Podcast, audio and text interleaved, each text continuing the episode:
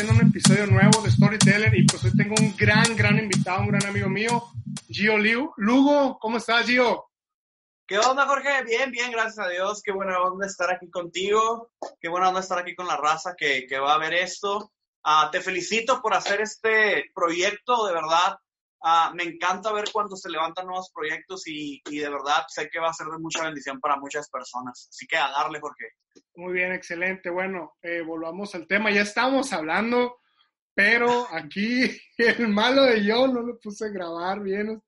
Estaba checando un chorro de cosas y se me olvidó poner a grabar, lo más importante. Pero a ver, volvamos.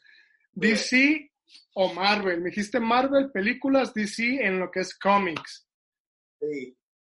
Sí, sí, definitivamente Marvel en lo que es películas y DC en lo que es cómics. Totalmente. En historia también me gusta más, mucho más DC que Marvel. Fíjate, fíjate que concuerdo contigo en eso de DC. A mí de los superhéroes de DC, y creo yo que es el mero machín de todos, que si lo pones a, a cualquier personaje, hace un tiro con él, es Batman. Porque claro. Batman, Batman, su debilidad, por así decirlo, lo, lo, lo pone, es su, hace su fortaleza de ahí, pues lo convierte sí. en fortaleza, que es, es, ser un humano. Sí. No sé si has visto la, la, película de la Liga de la Justicia, es animada, de la Liga de la Justicia Perdición o Doom. No, no la vi. Fíjate que ayer, ayer la iba a ver, ayer, le, ayer estaba a punto de verla. La, pero no sé si es esa que estás diciendo o una que, es, que salió hace poco animada de ah, la Liga. No, sí. no, no, la Liga de la Justicia Dark. Sí, creo que sí. Hay una continuación, no sé si sea la continuación, perdón, pero va por ahí. Te explico el contexto rápido, spoilers a todo lo que dan.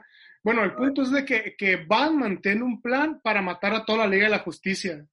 Ok. Y la tiene en la baticueva porque dice, si un día se pone alguien mal, o sea, se le, se le bota el chango, no sé, algo, tengo que detenerlo, tengo un plan para detenerlo. Resulta que un villano roba todo el plan maléfico de Batman de que oye, así vamos a matar a Flash, así a la Mujer Maravilla, así a Batman. Ah, okay, okay. Y, y, por eso, y la ley de la justicia hasta se enoja con él, oye, ¿cómo te pones a idear un plan para destruirnos? Somos tus amigos. Es que un día no. se pueden pasar al lado oscuro y, y, hay que estar listos, ¿no? Es la mentalidad de Batman, pues. Sí, siempre precaviendo todo. Okay. Dices, dices Marvel, la mejor película Marvel que has visto, que dijiste, wow. La mejor de Marvel, la, la neta a mí me gustó un chorro en game. En game es... a mí, la verdad, la verdad, no fui al baño en toda la película. O sea, me la aventé la película entera sin ir al baño. Eh, entré con un chorro de palomitas y comida, pero no. no, no Como debe ser, ¿no? Yo fui a la, Sí, yo me acuerdo, fui a la premier y fue una odisea. Había mucha, mucha gente. Nunca, no recuerdo haber visto tanta gente en el cine. Porque oh. yo recuerdo, aquí había 10 salas, ¿no? La que es la, el, el, cine normal, no el VIP. Uh -huh. Bueno, más el VIP todavía, pero eran 10 salas y creo que las 10 salas estaban llenas. Y a cada ratito entraba gente y que cada cinco minutos tenían que entrar gente a la sala, ¿no? Pero algo que hacemos yo con mi familia de cuando vamos a la premier, nos gusta ir a la premier porque es una experiencia única, ¿no? Porque a los días, pues, a la semana la toque volver a ver la película por llevar a, a mi familia, a mi mamá.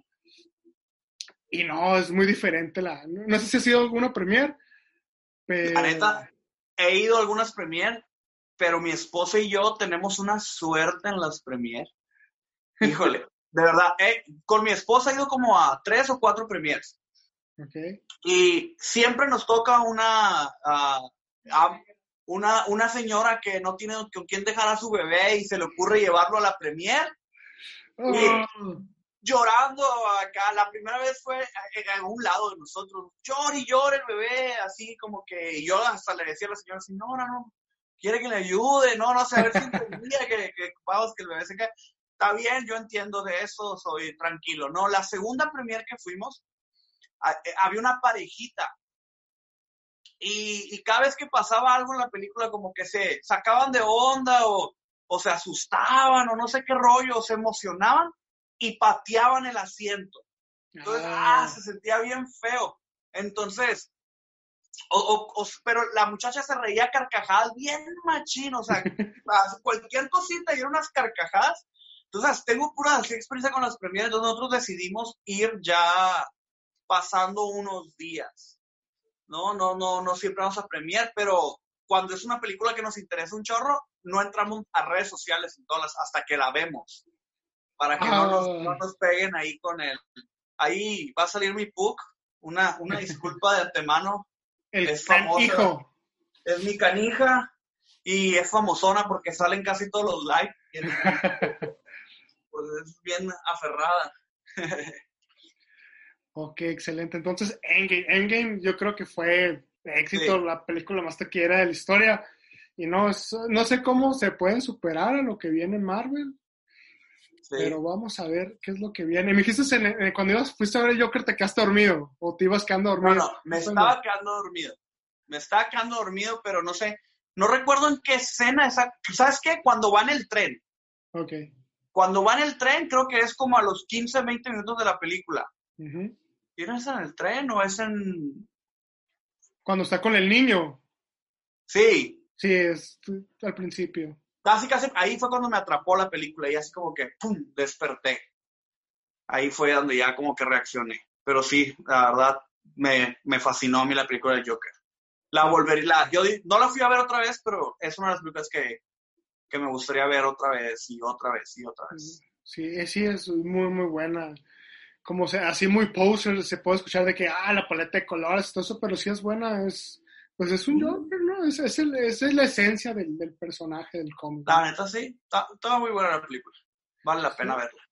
Sí, son muy, muy buenas. A ver qué nos para el destino para Marvel y DC a lo que viene. A ver qué onda. Sí. Pues yo espero que DC se mejore en las películas. Se supone que, que sí viene Batman con Robert Pattinson. A ver qué onda. Flash, pues ya no se sabe con las broncas. Yo, yo me entero un chorro de esas cosas porque me llegan en las notificaciones, ¿no? Ok, ok. Y, Flash, pues tuvo un problema, el morro se peleó con, un, con una fan, algo así, no sé, le pegó, pues. El, protagonista es como que ya, pues ya mala fama, pues sí, por sí, están batallando para hacer buenas películas. Sí, quitar los personajes, pues está, sí. está cañón. Bueno, ahora sí, preséntate, dinos de dónde vienes. ¿Qué onda? Pues yo soy Gio, tengo 31 años, uh, pastoreo el grupo de jóvenes llamado Vive Joven, aquí en la ciudad de Hermosillo.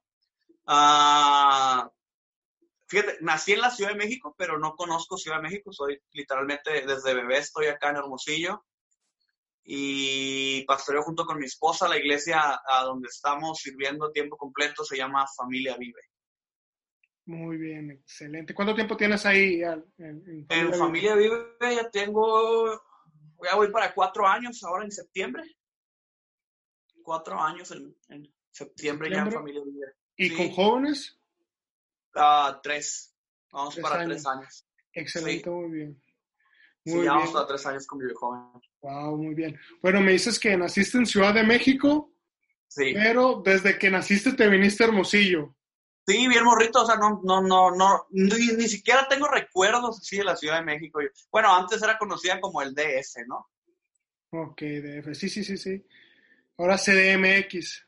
CDMX. Ahora es CDMX, claro. Ok, este, no, excelente. ¿Y, y, qué es lo que más recuerdas de aquí de tu infancia, en, aquí en Hermosillo, lo que más te ha gustado de tu pasado? Cuéntame un poquito de tus orígenes, orígenes de, de Gio Lugo. Hablando de Marvel, Gio Lugo Origins, a ver si te acuerdas del título. Mira, yo creo que una de las cosas que más disfruté de mi, de mi niñez, adolescencia, fue que experimenté muchas cosas. Uh, por ejemplo, te voy a poner un ejemplo.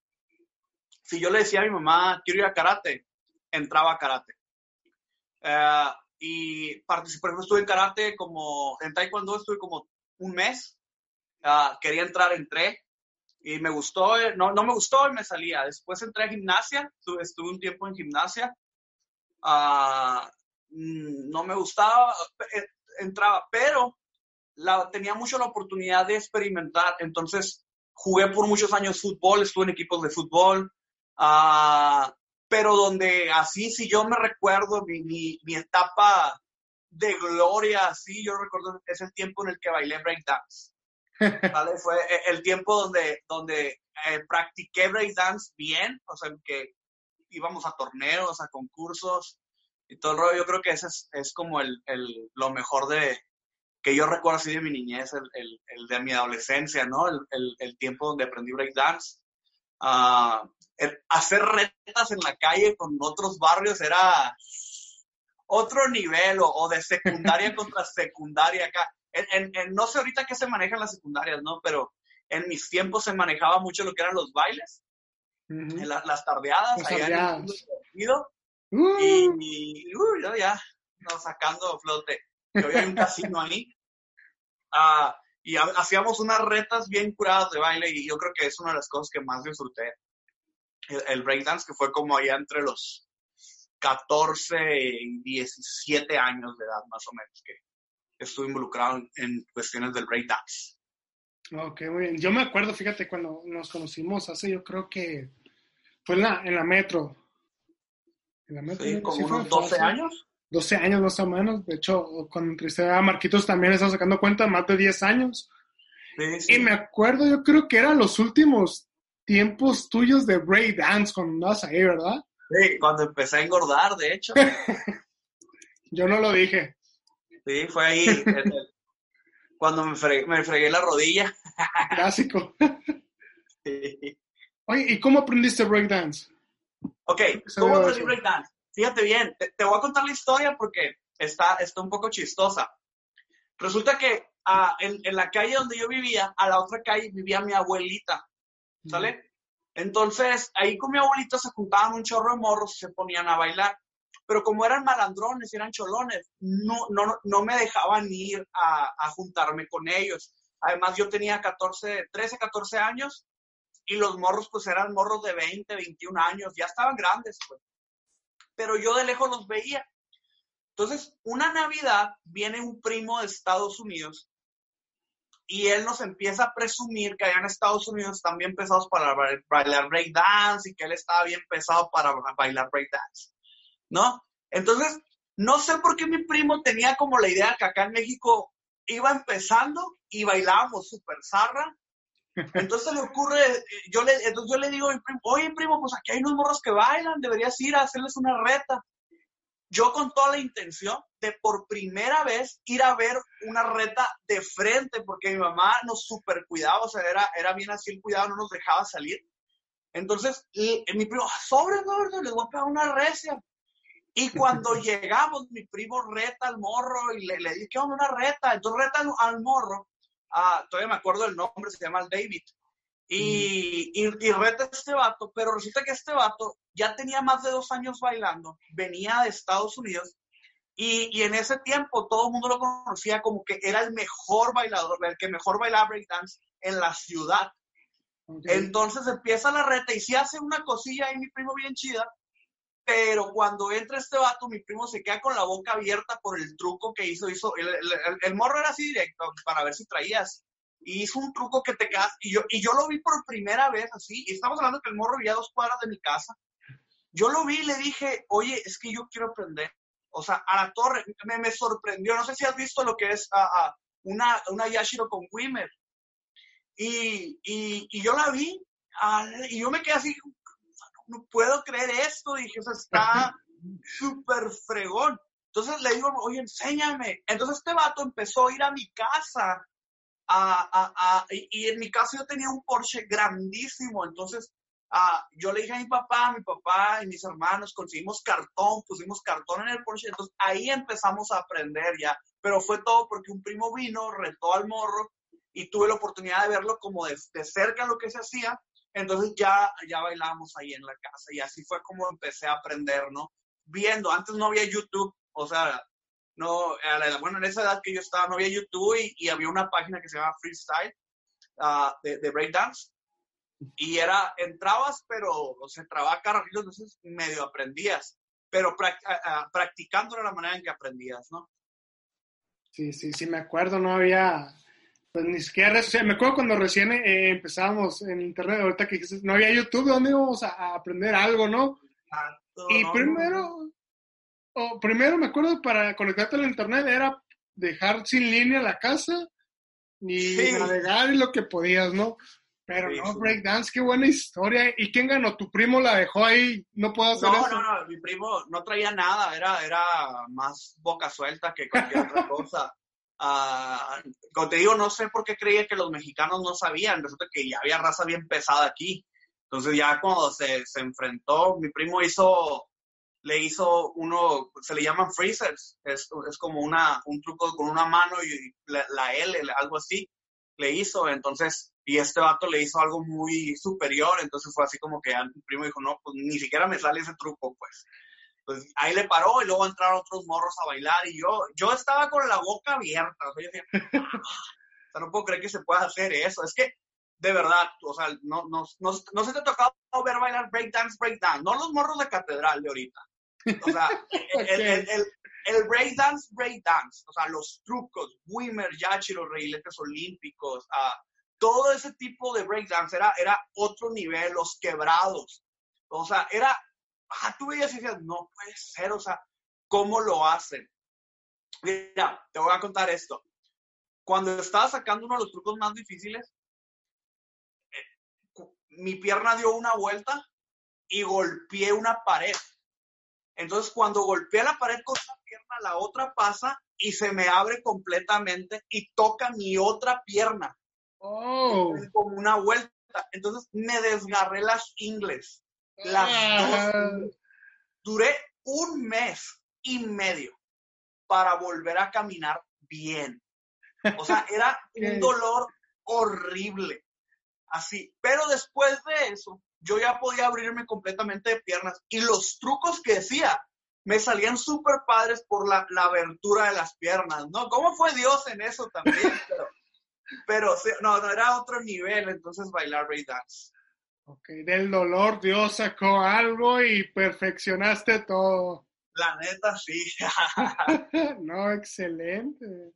¿Cuándo fue la última vez que, que intentaste algo breakdance? Um,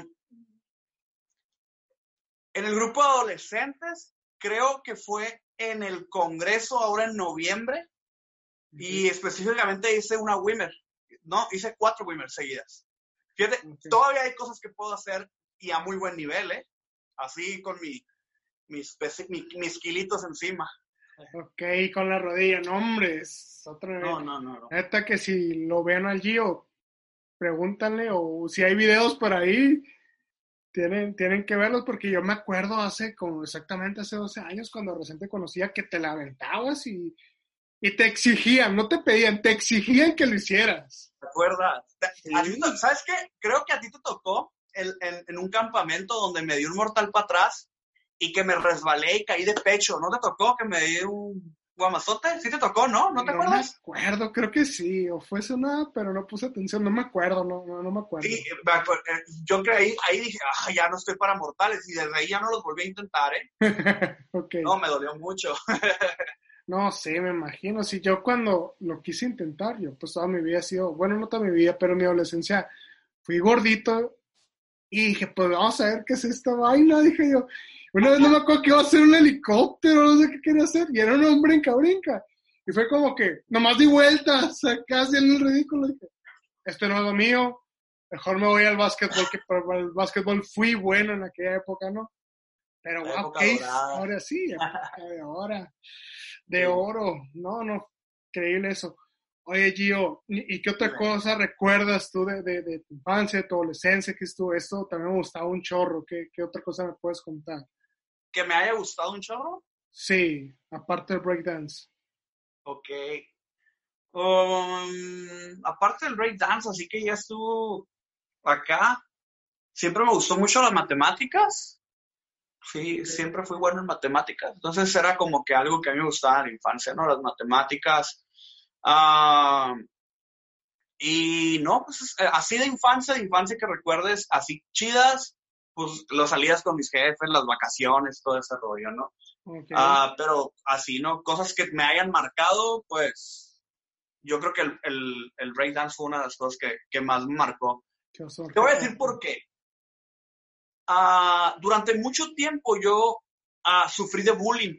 Ok. Así, estamos hablando de bullying machín desde la primaria hasta, fíjate, hasta casi el último semestre de la prepa. yo sufrí de bullying machín. Entonces, cuando yo bailaba breakdance, uh, yo siempre como que necesitaba la aceptación de la gente y por el mismo bullying que me hacían la carrilla. Yo también era medio carrillero, pero, pero todo este rollo del bullying uh, atacaba mucho mi inseguridad, entonces yo era muy inseguro. Entonces, cuando yo bailaba breakdance, uh, como era muy bueno, entonces llegaban de otras escuelas a retarnos y, y, y, ya no era el morro que bulleaban, sino era el morro que bailaba y era el morro, el morro que lo hacía bien. Entonces todo el mundo me hablaba y me buscaba, ah, el Gio, el Gio, el Gio, que baila el Gio, y, y, y la reta, y ya entraba yo y bailaba y tú, ¡ah! Porque se va a escuchar simple, pero, o sea, literalmente se juntaban los morros a bailar y eran una bolita cada, fácil, se hacía una bolita como de 200 personas, así para ver lo que se hacía, o sea, era, era, otro rollo. Y si lo hacíamos en las canchas donde había grasa, se juntaba muchísima más raza, ¿no? Entonces, uh, para mí el breakdance fue como un punto en el cual me, me, me fue ayudando un poquito con la, con la cuestión de mi autoestima. Porque este rollo del bullying por mucho tiempo, en mi tiempo no se llamaba bullying para empezar, en mis tiempos era carrilla pero era carrilla muy fuerte. Entonces se cuenta que, uh, y en aquel tiempo eh, era así como que si lloras eres una niña y eh. este rollo, entonces te tenías que aguantar machino. O sea, no, no, hay no había tanta información como ahora, pues de que puedes correr con una psicóloga, con una, no, no, en aquel tiempo era aguantar vara y aprender a defenderte. Este, pero yo recuerdo noches y noches llorando por el bullying o por, el, bueno, la, por la carrilla. La carrilla y, llegaba a casa en silencio, ¿no? Entonces cuando yo empiezo a bailar breakdance, para mí fue tan increíble porque ya no era el chico que le hacían carrilla, sino era el morro que bailaba. Entonces fue otro rollo. Entonces, para mí marcó mucho eso. Ahora, agrégale que a muy temprana edad llega Cristo a mi vida y todo empieza a cambiar. Entonces, Cristo llegó a mi vida a los 16 años, cuando estaba en el mero apogeo del breakdance, para mí fue en, en la prepa. Entonces, cuando Él llega, uh, Dios empieza a transformar todo, Dios empieza a transformar toda mi vida completamente, al punto que para mí ya no era tan importante bailar breakdance, uh, aunque era algo que a mí me hacía sentir a tope, y, y conozco a Cristo y, y, y, fíjate, recuerdo esta canción de, de Abel Zavala, okay. eh, no me acuerdo el nombre, pero la canción dice, mi vida en tu presencia se ha convertido en la aventura que tanto soñé. Wow. Y, y, yo, yo necesitaba, esa canción la cantaron el primer día de un campa allá en el 2005. Estamos hablando ya de 15 años. Ah, y, y, decía la canción, mi vida, se, mi vida en tu presencia se ha convertido en la aventura que tanto soñé. Yo ya estaba en una aventura bailando breakdance porque ya estaba viendo competencias, estaba haciendo cosas, la gente me empezaba a reconocer ah, por el morro que bailaba, los concursos, ya empezaba a conocer raza de todo Hermosillo pero aún así el bullying en la escuela siempre había sido bien fuerte. Entonces yo llego a Cristo y escucho esa canción. Mira, yo recuerdo que ah, estaba hasta atrás porque era incrédulo totalmente. Yo, yo me hice yo, yo conocí a Cristo en un campamento de jóvenes en Betania y estaba hasta atrás con los ojos cerrados llorando. Después de eso, lo único que yo me acuerdo que pasó después de haber cerrado mis ojos es que estaba parado en la plataforma está enfrente del predicador esa noche y, y, tenía mis manos levantadas y yo le dije a Dios, yo quiero vivir esa aventura. Wow. Y para mí ese momento fue así como que, ¡pum! Y todo lo que yo había sufrido en la infancia, en, en la adolescencia, fue un momento donde yo perdoné y, me liberé. Entonces ya después el breakdance no era tan importante, ahora mi vida entonces se centraba en Cristo, pero eso fue, mm, vamos hablando como mi pasado, lo que yo viví, lo que yo experimenté, ¿sale? Es salir de lo que era mucho bullying, de mucha carrilla muy fuerte, a, a llegar a un punto en el cual yo necesitaba ser reconocido y, y lo estaba haciendo en cierta manera, y luego llega Cristo y lo más importante para mí era vivir la aventura del mundo en Cristo. Entonces, para mí fue un antes y un después de mi cristianismo. Yo llegué a Cristo exactamente a los 16 años. 16 años, excelente. Oye, Gio, ¿y cómo fue eso de, de, de por ejemplo, me dices, tocaste un, buen, un, un punto fue muy bueno, me, me gustó mucho eso de, estabas en el breakdance, ya estabas siendo reconocido, ya como que el bullying ya había pasado un poco, ya era más conocido como que, hey, este vato sabe bailar, sabe hacer bien esto, llegas a ese encuentro con, Jesús, ¿cómo fue esa, ese cambio? Obviamente fue un cambio radical, un cambio extremo, y, y, cómo trataste de, de, de cruzar los dos mundos, por así decirlo, o mientras bailaba predicaba de Jesús, o cómo fue eso, tratar de mezclar las dos cosas, o dejaste el break, pues no lo dejaste, ¿no? Mira, ¿cómo fue eso? Fíjate bien. Ah, lamentablemente, en el tiempo que yo me convertí, uh, mira, las cosas como son. En el tiempo que yo convertí había muchas cosas que le llamaban que eran del diablo, ¿sale? el cine era una de ellas. Este, por ejemplo, te voy a poner un contexto. Yo me vestía un poco aguado. La, llego a la iglesia, uno de los primeros domingos que voy a la iglesia, me siento en una silla y la señora que estaba a, a un lado quitó su bolsa. Entonces así como que... Mm. Entonces, en ese tiempo muchas cosas se llamaban, eran del diablo. Entonces, yo me acerqué con alguien y le pregunté, oye, este, ¿qué onda? ¿Qué hago? Este, me gusta mucho el break dance, me gusta mucho todo este rollo. Y me dijo, deja esas cosas del diablo y empieza a enfocarte en Cristo. Entonces, yo, yo quiero que entiendas en ese punto, yo estaba enamorado de Cristo, pero yo no conocía mucho la palabra. Yo estoy hablando de mi conversión, conversión, cuando yo decidí llegar a Cristo. Entonces, yo dejé de bailar, que porque se bailaba con música secular, porque se hacía con esto, con aquello. Entonces yo lo dejé de hacer y me empecé a enfocar en la iglesia solamente. Pero creo yo que fue la peor decisión de mi vida haberlo dejado de hacer, porque haciéndolo y llevando a esa gente a Cristo de alguna u otra manera, creo que hubiera logrado mucho. Hubiera logrado mucho, pero decidí desafanarme y decidí dejar de hacerlo por, por, por enfocarme totalmente en la iglesia. Ahora, no estuvo mal, no estuvo bien, simplemente creo que Dios tomó el control de una decisión que ahorita yo pienso que no fue una de las mejores, pero Dios tomó el control. Entonces, yo dejé de ver De hecho, cuando ya llegué a la iglesia, yo ya, ya lo estaba dejando bien, yo ya, ya casi no lo estaba haciendo porque traía esas ganas, pues ya de, de meterme a la iglesia de lleno. Ok, muy bien. Vienen los 16 años, te topas con Jesús y yo creo como cualquier persona que se topa con Él es, es como tiene un cambio, ¿no? Total. Eh, eh, sí, es un cambio total, literal. Cambia todo, a veces no de, de, un día para otro, de la noche a la mañana, pero sí gradualmente porque entramos en ese proceso, ¿no? A mí, por ejemplo, me, me agüita un chorro de que, por ejemplo, tú tienes ese talento, aún así, como dices tú, con los kilos de más, pero tienes ese talento y como ahorita hay jóvenes que todavía hay algunas personas que entran con esa religiosidad y matan esos sueños y, como dices tú, a mejor no fue la mejor decisión, gracias a Dios ahorita sigues pastoreando jóvenes y, sé que has ayudado a muchos jóvenes. Y, pero qué tal, qué, hubiera pasado si hubiéramos ayudado a los demás jóvenes con esas cosas, ¿no? Que eh, alentar, por ejemplo, ahorita a mí me gusta mucho alentar a la raza de sigan sus sueños, tienen talentos, tienen dones. definitivamente. Sí. Este, ¿qué, qué, qué puedes decir tú ahorita a, alguien que está batallando con algo así? Por ejemplo, que, oye, mi talento, por ejemplo, a mí, que soy DJ, música electrónica, es del diablo, es de los raves. Tú sabes que un rave antes ahí era, rave eras un sinónimo de drogas y alcohol y música electrónica, sobre todo drogas.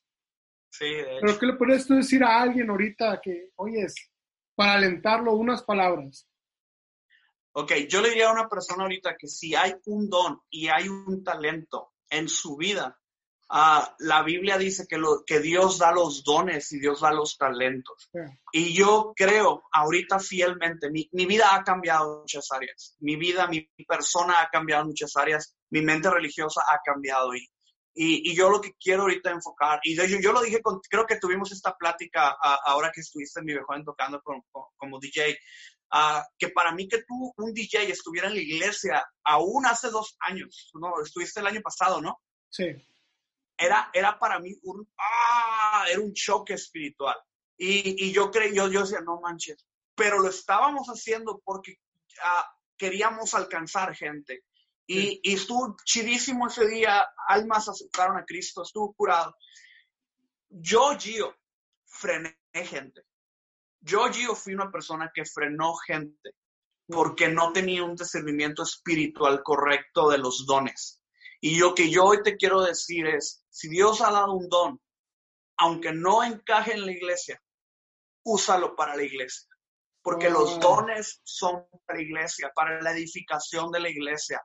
No porque alguien te diga que no es de Dios, no porque tú creas, fíjate, esto es importante, no porque tú creas que lo que estás haciendo está mal, quiere decir que esté mal.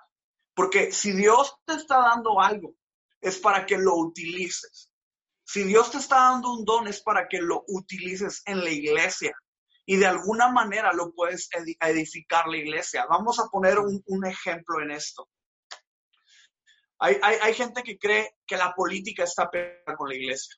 ¿Sale? y, pero ¿qué pasa si se levanta una persona con el don para dirigir nuestra ciudad, con los principios bíblicos en su corazón? No porque otros digan que la política y la iglesia están peleados, quiere decir que aquel que sueña en ser político se tiene que alejar de la iglesia.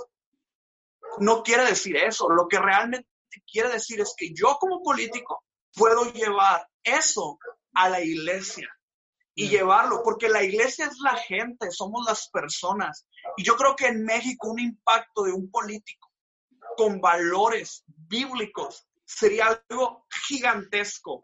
Entonces, no porque la gente te diga que no viene de Dios, quiere decir que no lo vas a aplicar para la iglesia. En tu caso, lo del DJ. O sea, realmente, ¿cuántas veces has escuchado que lo que haces no viene de Dios? Pero, ¿quién determina qué viene de Dios? ¿Quién es el que lo determina? ¿No lo determina Gio? ¿No lo determina Jorge? Lo determina Dios y lo determina su palabra.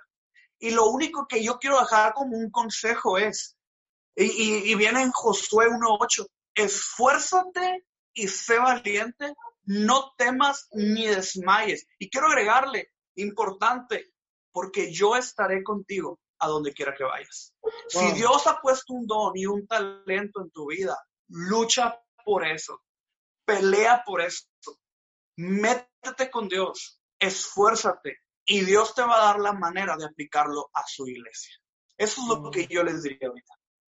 Wow, wow, me encantó. Y sí tienes toda la razón de que a veces es difícil. Me gustó eso que dices que si tienes un talento que aún no encaja en la iglesia, encaja en la iglesia, o sea, mételo en la iglesia para edificarlo, obviamente. No es increíble eso, me gusta, porque es cierto muchas cosas que, que, que, podemos meter en la iglesia que antes es cierto que sean, es pecado, está mal, es el diablo, traer camiseta negra es malo.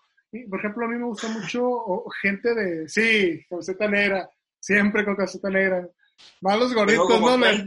Sí, igual que yo la disimulas más. Pero decía, a, mí me gusta mucho, por ejemplo, la gente que sabe dibujar. A mí nunca se me dio dibujar y veo cómo hacen, me ha tocado ver en congresos que durante el congreso están dibujando y dibujan algo bien padre, a Jesús o una cruz o algo. A mí se me hace, me vuela la cabeza eso. Y se puede hacer. O veo también gente que, que tiene negocios, por ejemplo, hay, hay, una persona, muchachita aquí en, en el bolsillo que, que yo veo que es diseñadora o está estudiando diseño y veo sus diseños y es como que, wow. O sea, los cristianos tenemos sentido de la moda también mucho mejor que otros. Claro, eh, eh, eh, ahí está Legacy. O sea, ve su ropa, está fregoncísima. O sea, a mí me encanta ver cristianos que incursionan en la moda, me encanta ver cristianos que. Ahorita, nosotros el año, el, el Congreso del 2019, ah, durante la adoración, pusimos a una muchacha a, dibujar. Hizo un dibujo, men, fregoncísimo. O sea, literalmente, yo creo que ya lo han visto mucha gente en redes sociales. Pero te lo digo porque a lo mejor hay alguien aquí que necesita escucharlo. Esta chica empezó a hacer su dibujo, el dibujo era al revés, inicialmente. Entonces, cuando ella lo termina, lo voltea y, era, el rostro de Cristo. Ah, bueno, lo que conocemos como el rostro de Cristo, con la cruz. Ese día, una niña que no era cristiana, cuando el dibujo fue volteado, al ver lo que estaba viendo en la adoración, cayó de rodillas y le dijo a Cristo, te quiero seguir por siempre. Fue algo, de verdad, mira, se me pone la piel chinita de recordar, porque yo estaba ese día cuando lo estaban dibujando y cuando hicieron la, la vuelta, fue algo sorprendente. A, a, los dones que Dios nos da, cuando son usados para la iglesia, algo sorprendente siempre tiene que pasar. Siempre tiene que pasar. Siempre, wow. Sí, yo creo que sí, sí me tocó ver ese, ese, ese video o ese cuadro que se voltea y, y sí sorprendente. Sobre todo, por ejemplo, esas historias que no conocemos, de, de, gente que yo quiero seguir a Jesús, yo quiero seguir a Cristo por ese dibujo. Sí. Es el talento de alguien que antes a lo mejor, ¿cómo van a pintar en la iglesia? ¿Cómo se atreven? Me va, a manchar el piso. la alfombra. la alfombra. Sí, wow, wow, qué, qué, buena, qué buena historia. Yo no sabía eso, eh, pero está, buenísima y, qué bueno, gracias por el consejo, Gio, y a los que están escuchando ya saben. Eh, también creo yo que hay que acercarse con gente que los aliente, ¿no? Para, para que puedan desarrollar más ese talento que, se les ha dado. Eh, sí. sí. Dime, dime. Mira, creo que cuando Dios te da un sueño, tienes que saber a quién decirle. Cuando Dios nos da un sueño, realmente tenemos que saber a quién decirle. Y normalmente yo tengo tres personas que son mis consejeros. Y que cuando hay algo en mi corazón o algo, un propósito en un sueño que tiene que ver con mis dones y mis talentos, yo tengo tres personas con las que yo me puedo acercar y yo sé que puedo hablar. Y, está el que me aterriza, está el, que siempre me va a jalar conmigo y está mi querida esposa que siempre me hace entender las cosas. Pero tienen que tener, de, hecho, en la sabiduría está en la multitud de consejos, pero es importante saber con quién ir. Nos, no tenemos que ir con todo el mundo a contarle mi historia. José el soñador fue con sus hermanos y le contó su sueño. ¿Qué pasó? Hubo celos. Entonces, aún, aún tú tienes que, tenemos que saber a quién contarle lo que Dios nos está poniendo. Nuestros dones y talentos tienen que ser tratados con sabiduría. Entonces, tenemos que llevar eso con sabiduría y tenemos que encontrar gente que tú sepas que no te va a dar para atrás, que no te va a tumbar pero siempre gente de sabiduría. Es importante, porque si vas con tu compa, tu compa te va a ayudar.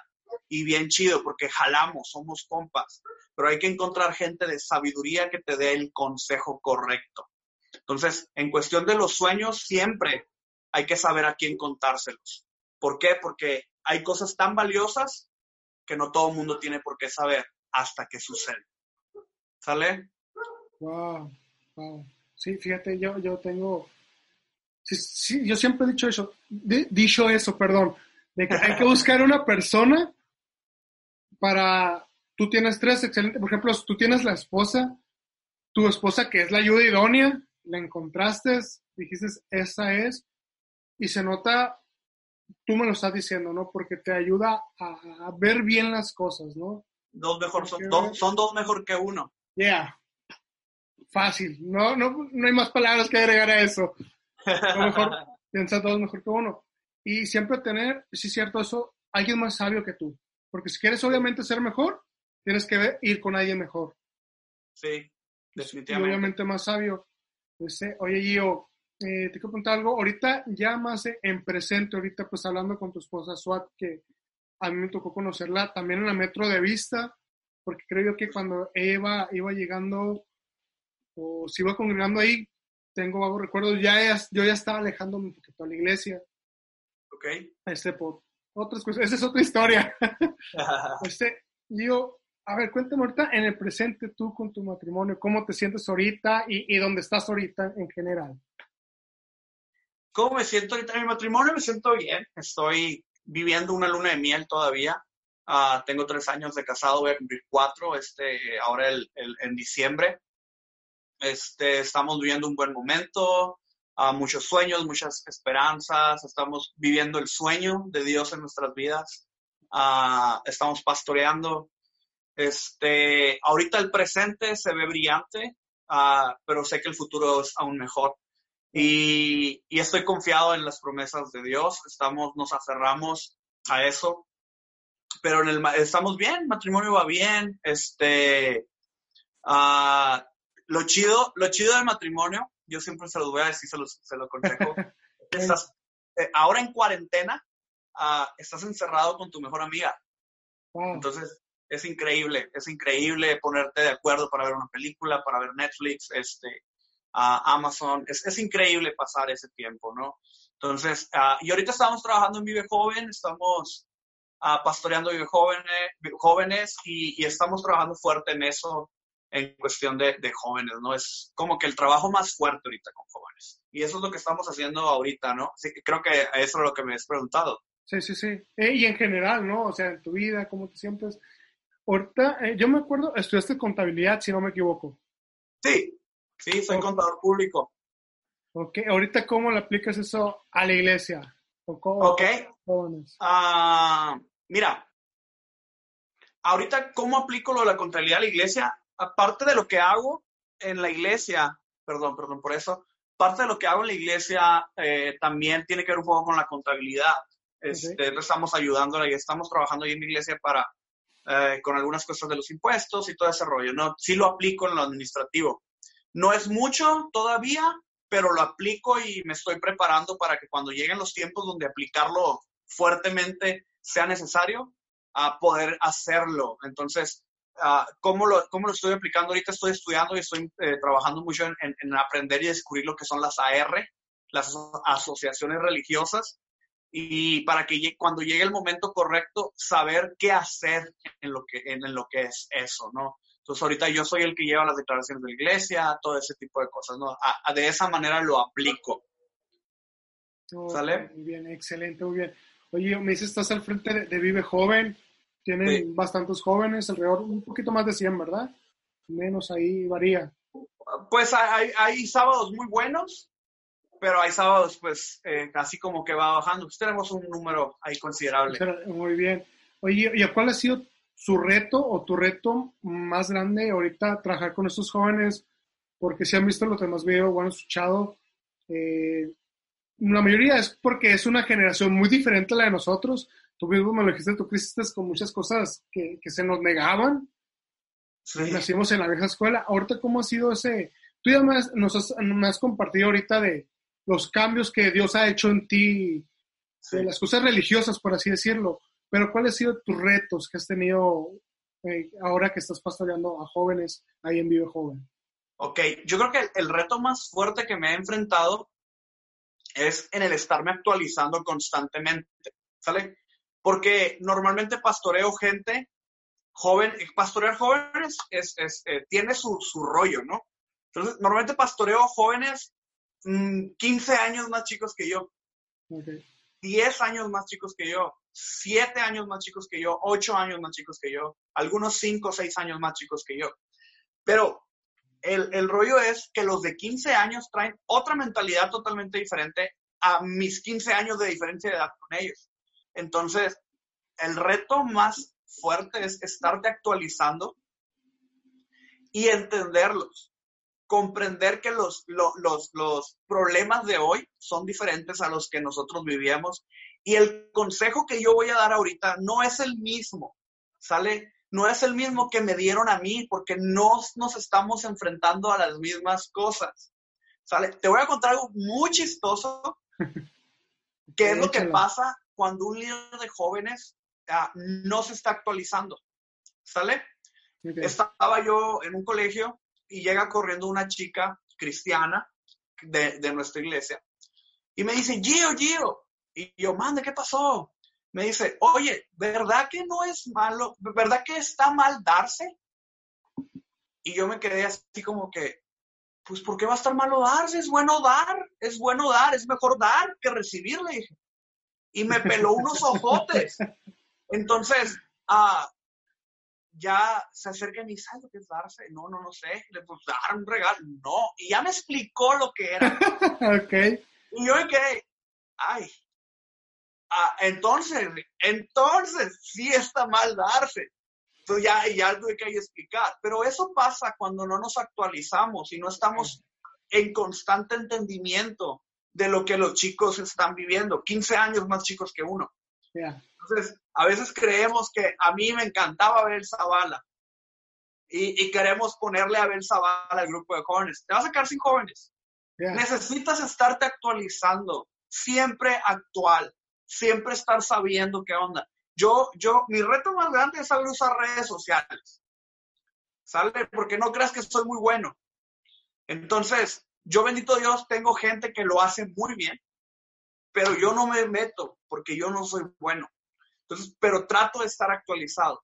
Trato siempre de ver qué es lo más nuevo, lo que está actual. Ah, trato de entender a la generación en cuestión de qué es lo que está pasando. Porque muchas veces, muchos líderes de jóvenes creen, y sabes, hay muchas iglesias en esto, que lo que me funcionó a mí como joven, les va a funcionar a ellos a hoy como jóvenes. Y no es cierto.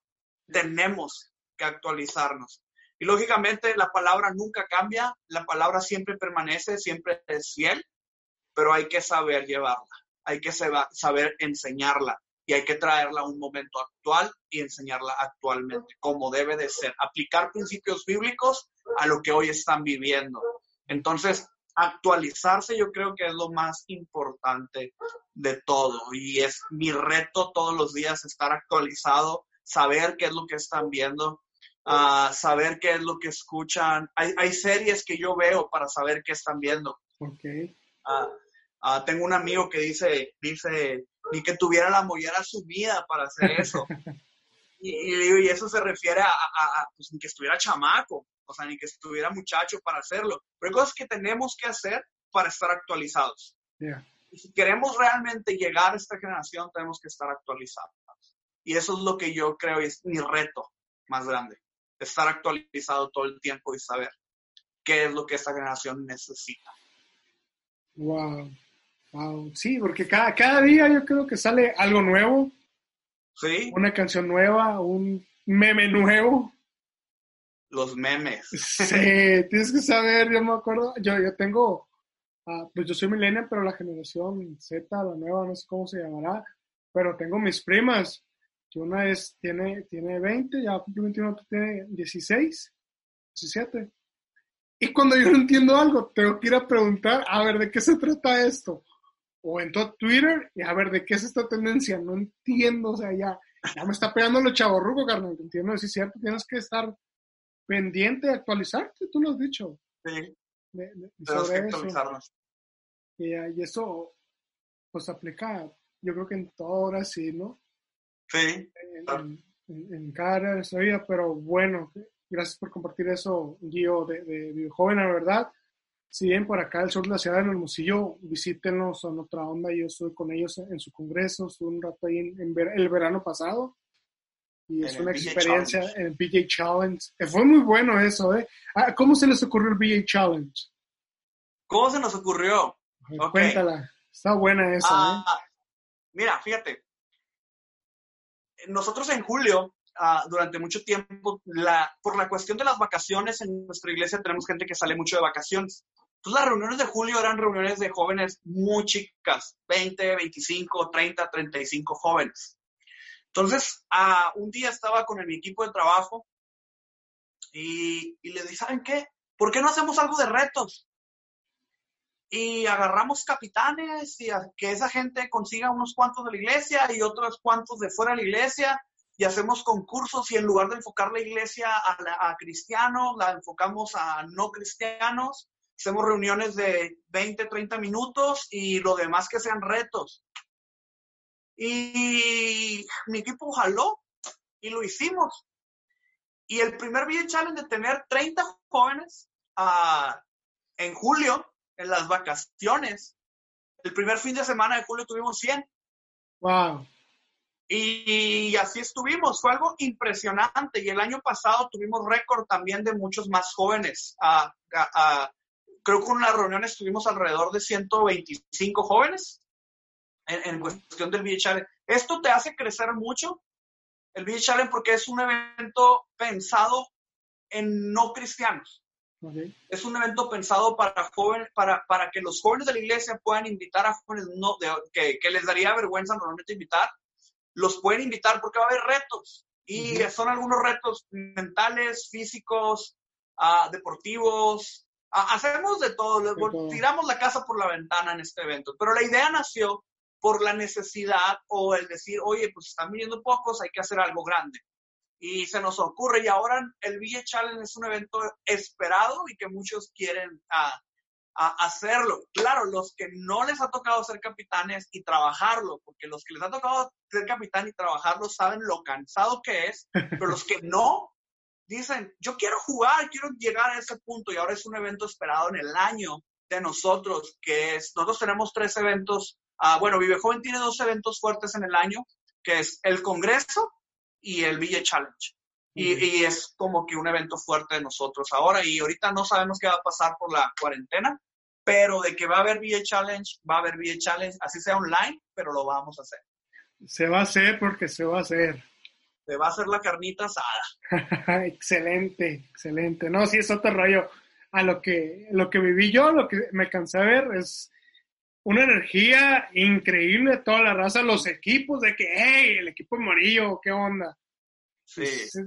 Fue otro rollo, ¿no? No me ha tocado verlo, tal vez en campamentos, pero es un campamento. Pero en una reunión normal y que sea de, porque dura un mes aproximadamente, ¿no? Sí, son cuatro, son cinco reuniones. Cuatro sábados y un viernes deportivo. Ah, muy bien, muy bien, ¿no? Fue otro rollo eso, se la volaron. La gracia de Dios fue ahí, todo lo que y estuvo muy bien. Sí, estuvo muy padre. Estuvo, muy, muy bien, a mí me gustó.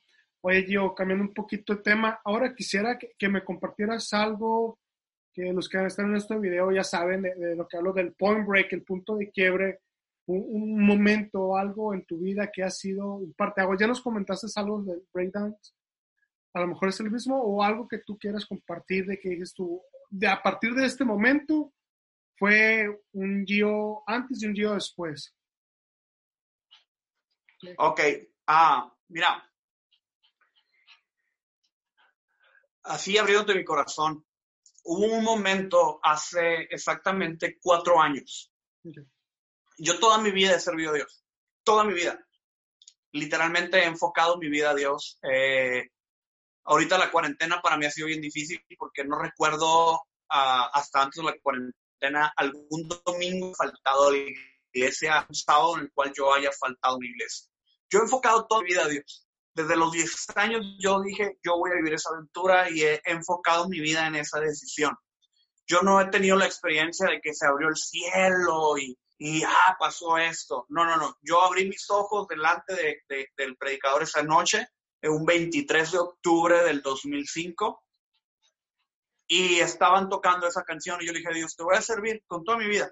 Y a partir de ahí yo empecé a hacerlo. Pero hace cuatro, cuatro años, sí, sí, sí, fueron cuatro años, cuatro, cuatro años y medio, uh, tuve una experiencia que hirió mi corazón muy fuerte. Fue un golpe muy fuerte. Yo tengo una frase y un estilo de vida uh, en, en una cosa. Si alguien te hace algo, si alguien te dice algo, si alguien habla mal de ti, tú siempre guardas silencio y deja que Dios hable por ti. Eso es algo que está en mi vida. Y mucha gente me dice, Gio, pero hicieron esto, ¿por qué no dices algo? No, tú guardas silencio y que Dios sea el que hable por ti. Tus frutos van a ser los que van a hablar por ti. Hace cuatro años, cinco años atrás, yo tuve una experiencia bastante fuerte en la que yo estaba tomando la decisión. Ya me iba a casar, ese, ese año me casaba. Y, fue tan fuerte esa experiencia que yo decidí alejarme de la iglesia. En ese momento, fue la única vez en, en ahorita ya 15 años casi, que yo dije, me voy a alejar, voy a dejarlo todo. Entonces, ah, empecé a desanimarme, estábamos a seis meses de casarnos, esta experiencia fue un, fue un proceso bastante difícil para mí, para mi esposa. Ah, entonces, cuando llega a este punto, yo estoy en un momento de quiebre porque yo, yo ya no quería servir a Dios. Yo creía que ya mi tiempo había pasado, creía que eh, yo ya no era útil para Dios. Este, hubo personas que decían que lo único que yo quería era plataformas, liderar, uh, y empezaron a hablar de una manera tan fuerte de mí.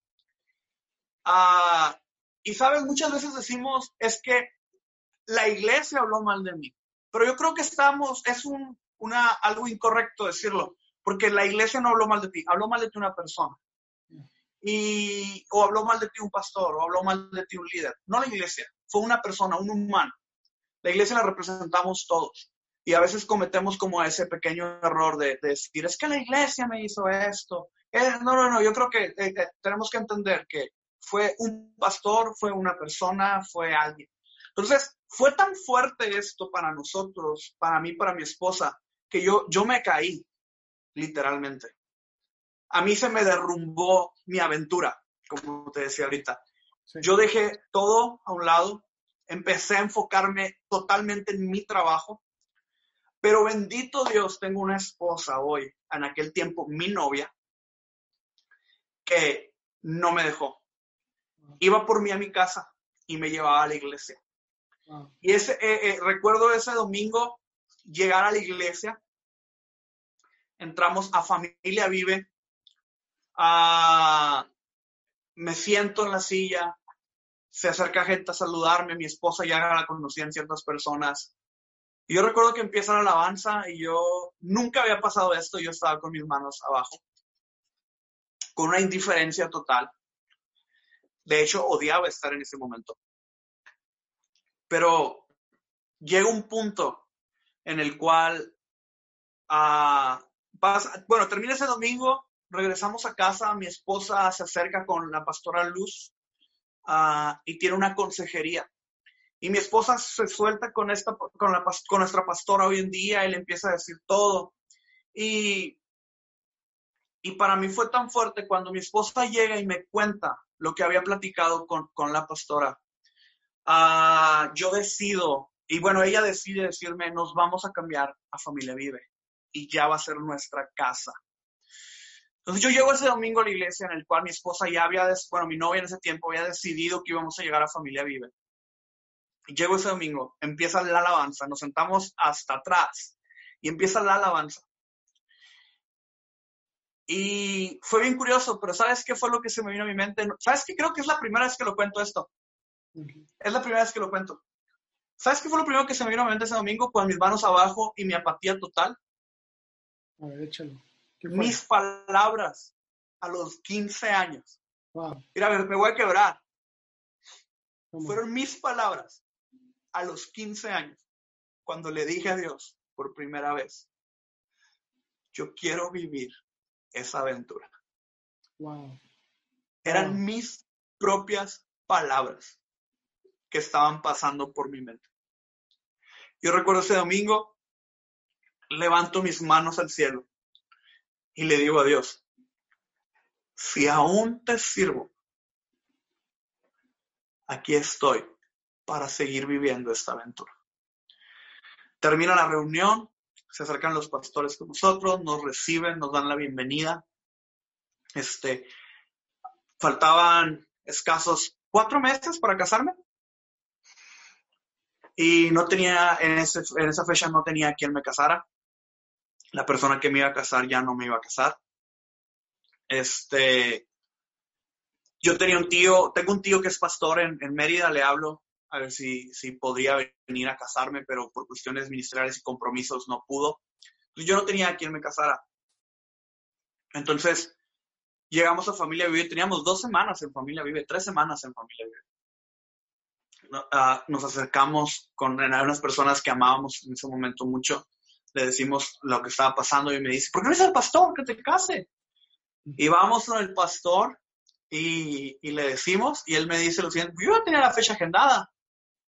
Y para mí, empezó como mi corazón a sanar. Entonces, mi punto de quiebre fue el creer que yo ya no le serviría a Dios, porque eh, escúchame, empecé a escuchar lo que otros me decían, que decían que yo solo quería plataforma, que decían que yo solo quería ser líder, que decían que yo quería hacer esto y aquello nada más, donde me vieran. Gente que no sabía nada de nosotros, personas que no tenían derecho a hablarlo, empezaron a decir cosas que no debían decir de nosotros. Y hirieron mi corazón de una manera muy fuerte. Pero cuando yo escucho mis palabras en mi mente, decirle a Dios, yo quiero vivir esa aventura, para mí cambió mi vida. Y lo curioso es que uh, esto pasaron unos mesecitos y el pastor me dice, ¿qué onda yo? a mi esposa y a mí, no sé qué onda. Este, nos gustaría que se unieran al grupo de trabajo de Vive Joven. Y yo le dije, ah, sí, entramos, sobres. Ah, con la expectativa de ser parte de un grupo, no de ser parte de los pastores, no ser los pastores. Porque en mi cabeza solo pensaba, no les voy a dejar que sigan diciendo que yo solo quiero plataforma. No lo voy a permitir. Y yo le dije al pastor, no, no, no, está bien, puedo ser parte del equipo, pero siempre quise ser parte del equipo, nunca ser el pastor. Cuando llegan conmigo y me dicen, ¿sabes qué? Pues estás listo para recibir más responsabilidad con Vive Joven. Y yo, sí, sí, adelante, lo que se ocupe. Y, me dice, pastor, bueno, te, va a hacer cargo, te van a hacer cargo y tu esposa de Vive Joven, con unos, unos amigos y todo el rollo. Entonces ya decidimos, pero el punto de quiebre en mi vida fue recordar lo que yo mismo le había dicho a Dios cuando tenía 15 años. Y hoy en día, mi oración todos los días es, yo quiero seguir viviendo esa aventura contigo. Esa es mi oración. Ese fue mi punto de quiebre. Estar en un punto donde creía que, que era lo correcto, donde me sentía, que creía que me amaban, que creía que eran parte de mi corazón de repente todo se viene abajo, se cae mi vida entera, lo que yo había soñado, había estado viendo los, los, sueños de, estamos hablando de 11 años sirviendo a Dios, desvanecerse, caerse, que creía que ya nada iba a salir. Y estamos hablando que de menos de tres meses mis sueños se renuevan, mis sueños crecen. Y tres años y medio después, porque ahora en septiembre mi esposo y yo cumplimos, creo que vamos a cumplir tres o cuatro años en Vive Joven, ahora en septiembre, yo te puedo decir que sigo viviendo la aventura que le dije a Dios a mis 15 años, que quería vivir. Wow. Increíble. Gio, gracias. Muchas gracias por, compartir esto. pues es la primera vez, tú lo has dicho, que, que lo compartes y, Gracias por abrir tu corazón. Y ahorita mencionaste a José y esos días he estado escuchando a José y, me ha gustado esta perspectiva que, he visto de José y, lo puedo ver así contigo un poco, de que José tenía un sueño que iba a llegar al palacio. Y él pensó de, de, que, ok, voy a llegar al palacio, no sé cómo lo voy a hacer, pero a lo mejor tengo un contacto, pasa algo o algo va a pasar pero lo que menos espera José es que lo iban a traicionar. Cuando Dios te da un sueño, lo, último que esperas es que te van a traicionar. Ajá, y menos sus hermanos. Menos sus hermanos. O sea, escucha, los hermanos, somos hermanos, somos brothers. O sea, menos sus hermanos son los que piensas que te van a traicionar. Lo venden como esclavo. Yo creo, ok, pues ya me traicionaron, pero a lo mejor aquí encuentro una salida, Dios algo va a haber, ¿no? Porque tengo mi sueño de que voy a llegar al palacio. Ese es mi sueño. Dios me ha dado. Después es, está, es vendido como esclavo, llega al palacio, pero luego lo meten en la cárcel. Hey. prisionero, pero sigue el sueño, pero algo, y, es así lo veo, así contigo, yo, y, lo, en serio que lo acabo de ver, lo he estado leyendo, estudiando, desde que, que siempre la Biblia dice, pero Dios estaba con José. Dios estaba con Dios estaba con José. Y así lo veo contigo. Dios estaba contigo. A pesar de que no estabas en, tu mejor temporada, A lo que me cuentas puedo decir, Dios estaba con el Gio. Sí. Estaba con el Gio. Así. Y, y porque te recordó esas palabras de tus 15 años, ¿no? Así es. Sí, sí, y, es increíble. Esa historia de José está increíble porque uh, José empieza con un sueño. Después, yo imagino que cuando lo ven de sus hermanos, fíjate bien, ya no se vuelve a mencionar nada del sueño. No se vuelve a mencionar nada del sueño. Fue esclavo en la casa de Potifar. Y es bien curioso, porque en la casa de Potifar, José llegó a la casa de Potifar siendo un esclavo, pero su mente no era la de un esclavo. Y a mí me, encanta esto porque eh, José era un soñador. Y cuando llega a la casa de Potifar, José tenía un sueño roto. Pero nunca dejó de ser un soñador. Y luego, ese sueño estaba roto. Y pasa que la esposa de Potifar se quiere aprovechar de José y José no se deja, en cierta manera, la esposa va con Potifar, le cuenta que José quiso abusar de ella, Potifar se enoja tanto con José. Y escucha bien, Potifar podía hacer lo que quisiera con José, era su esclavo.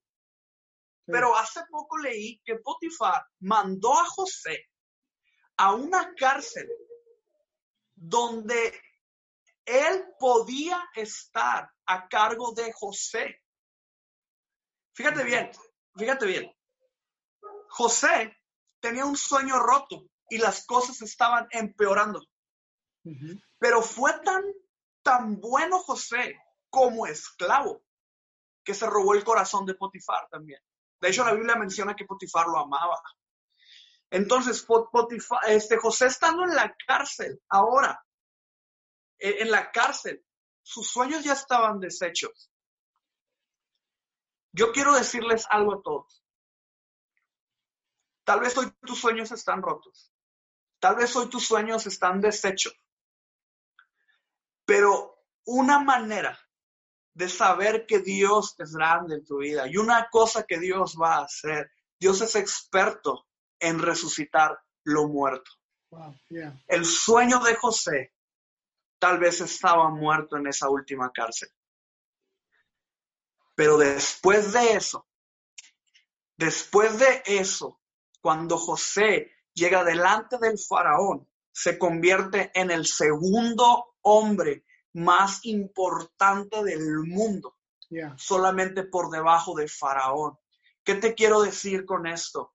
Tus sueños rotos en este momento tus sueños que a lo mejor en este momento tú crees que están muertos. La situación que los hizo morir va a ser la misma situación que los va a hacer resucitar. Oh, ¿Por qué? Porque de lo vil y menospreciado toma Jehová para avergonzar al que cree que lo puede todo. Así que si en este momento tú tienes un sueño que está roto, que está despedazado, que ha muerto. Lo mismo que lo rompió será lo mismo que lo va a levantar.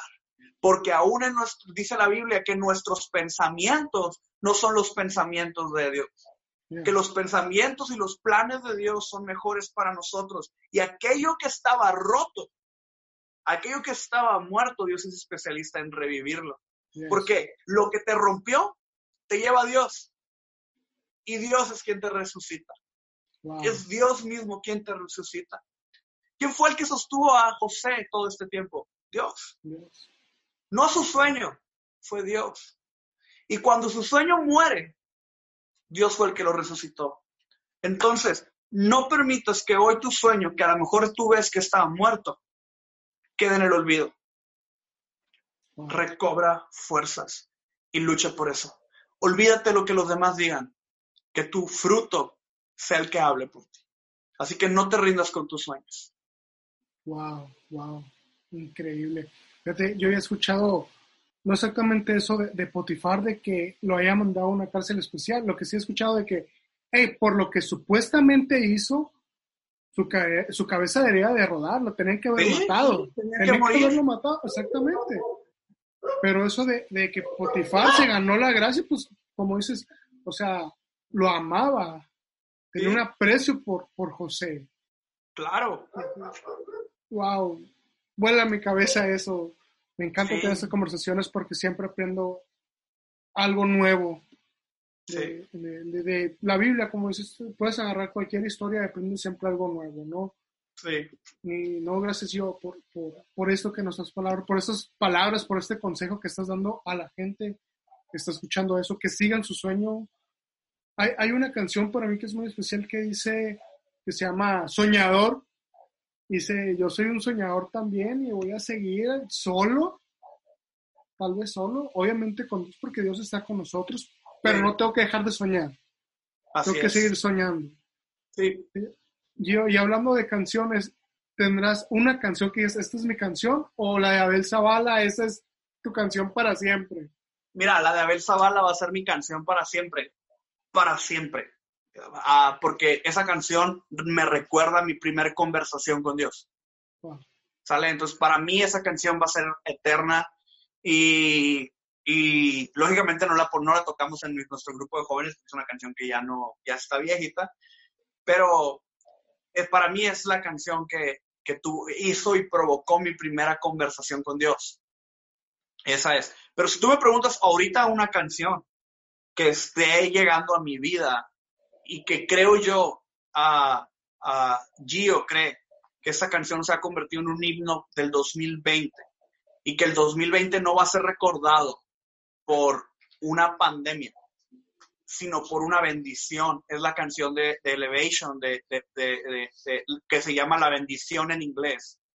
Para mí esa canción ahorita es increíble. Dios te guarde.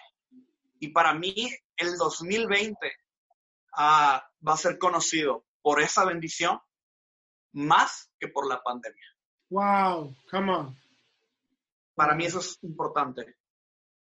Yo creo que esa canción salió en el momento correcto. Sí. Salió en el momento justo. De hecho, ahorita que viendo el feed en, las redes sociales, sobre todo en Instagram, vi que subieron como el cover en español, pero donde salen todos los artistas, no sé si lo viste. Todo Latinoamérica, producida por Steven Richards. Sí, la vi. Wow. Y es la misma canción.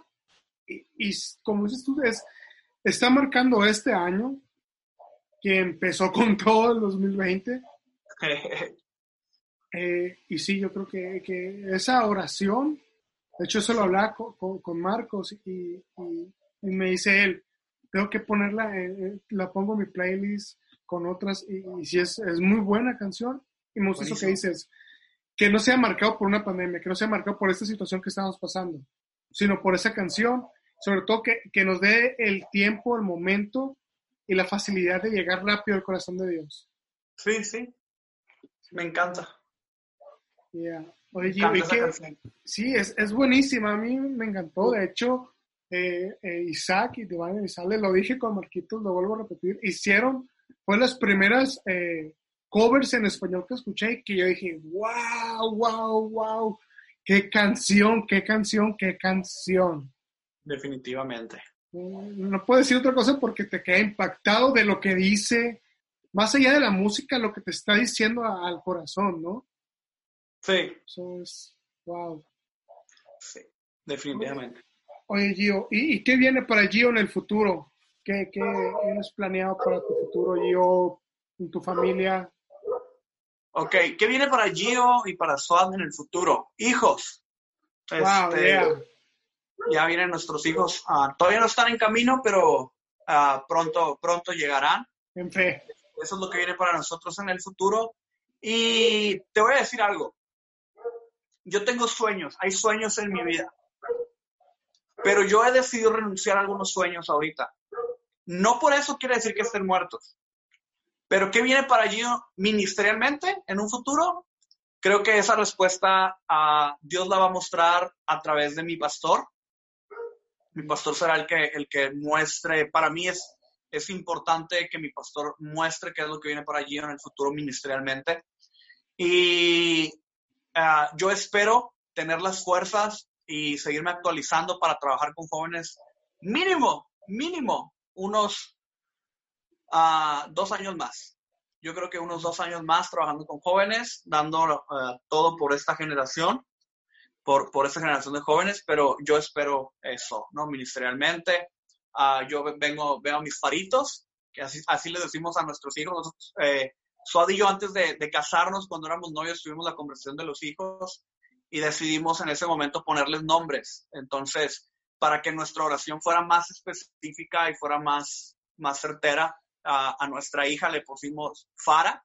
Este, yo hoy oro por mi Fara, oro por, por Fara, que Dios la, la va a levantar en, ese, en su tiempo y en su generación y que va a hacer cosas grandes con ella. Y Farit, que sería el niño. Uh, por eso le decimos los faritos. Okay. Y el significado de esto es, uh, Fara significa la que es única y Farid es el que es único. Wow. Entonces, a nosotros hemos orado por ellos. A, yo creo que antes de casarnos ya orábamos por ellos y hoy tienen, nuestra oración tiene nombre y esos nombres son las promesas de Dios a nuestras vidas, los faritos. Entonces, eso viene por allí, oh, familia. Uh, no me veo haciendo otra cosa que no sea ministerio, trabajando de lleno en la iglesia. Y, y eso es todo. Sigo creyendo en lo que Dios va a hacer, sigo creyendo en que Dios tiene planes para nosotros, para mí, para mi esposa. Y lo digo una vez más, porque esta conversación la tuve a los 15 años. Creo en la aventura que estoy viviendo. Creo en wow. la aventura de Dios en mi vida. Y no la voy a dejar. Y yo creo que el último día de vida de Gio, uh, sé que Dios va a poner en mi corazón contar esta historia una vez más. Y es, nunca dejes de vivir la aventura de Dios en tu vida. Wow, wow, excelente. Gracias por, por eso, Gio. Eh, por último, Gio, nos has dicho tanta sabiduría, tantos consejos, pero un, una palabra, un consejo en específico de todo lo que nos has dicho, o igual recalca uno, no sé, algo que esté machín en tu corazón que quieras compartir con los jóvenes o con la gente que va a ver este, este video. Ok. Uh, de esta plática yo, yo te recalcaría mucho, eh, deja que la gente hable, deja que las personas hablen y que tu vida sea la que hable por ti. No es necesario defenderte, no es necesario ponerte a pelear con todo el mundo, no, no es necesario. Al final, uh, hoy estamos leyendo con un amigo, al final la respuesta está en la sabiduría de Dios y Dios siempre va a sacar a relucir la verdad de los corazones. Este, si yo hubiera permitido que todas esas voces, que fíjate, lo permití en su, en cierta manera, este, yo no estaría ahorita aquí. Sin embargo, de mi boca no ha salido nada malo, ni ningún tipo de defensa contra esas personas. Y ni siquiera lo van a saber, ni siquiera, ni siquiera tengo por qué defenderme, porque no es mía esa batalla, eso es de Dios. Yo no tengo por qué defenderme. Entonces, guardar silencio es importante y dejar que Dios sea el que hable por ti. Tus hechos van a hablar por ti. Que Dios sea el que hable por ti. Lucha por tus sueños, esfuérzate por cumplirlos, usa tus dones para la iglesia. El mejor lugar para usar tus dones siempre va a ser la iglesia, aun cuando no encajen en la iglesia. Tú úsalos para la iglesia, porque lo que hoy nos burlábamos, que creíamos que no encajaría nunca en la iglesia, hoy encaja. Entonces, uh, úsalo para la iglesia y en su punto, en algún momento va a encajar y va a ser algo de mucha ayuda para la iglesia en un futuro. Entonces, lucha por tus sueños, no te rindas, no te defiendas de lo que puedan decir, sigue caminando, sigue esforzándote y recuerda que vivir en Dios siempre va a ser una aventura. Y esa aventura es la mejor, que lo mejor que te puede pasar en toda tu vida. Wow, excelente. Wow, wow, wow.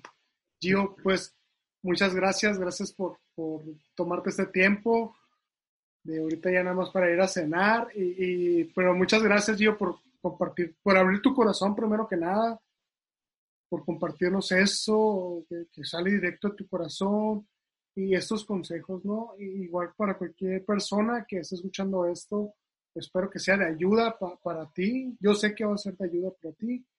Igual, Gio, ¿dónde te pueden seguir la gente si quieren mandar tu mensaje o algo? ¿Redes sociales?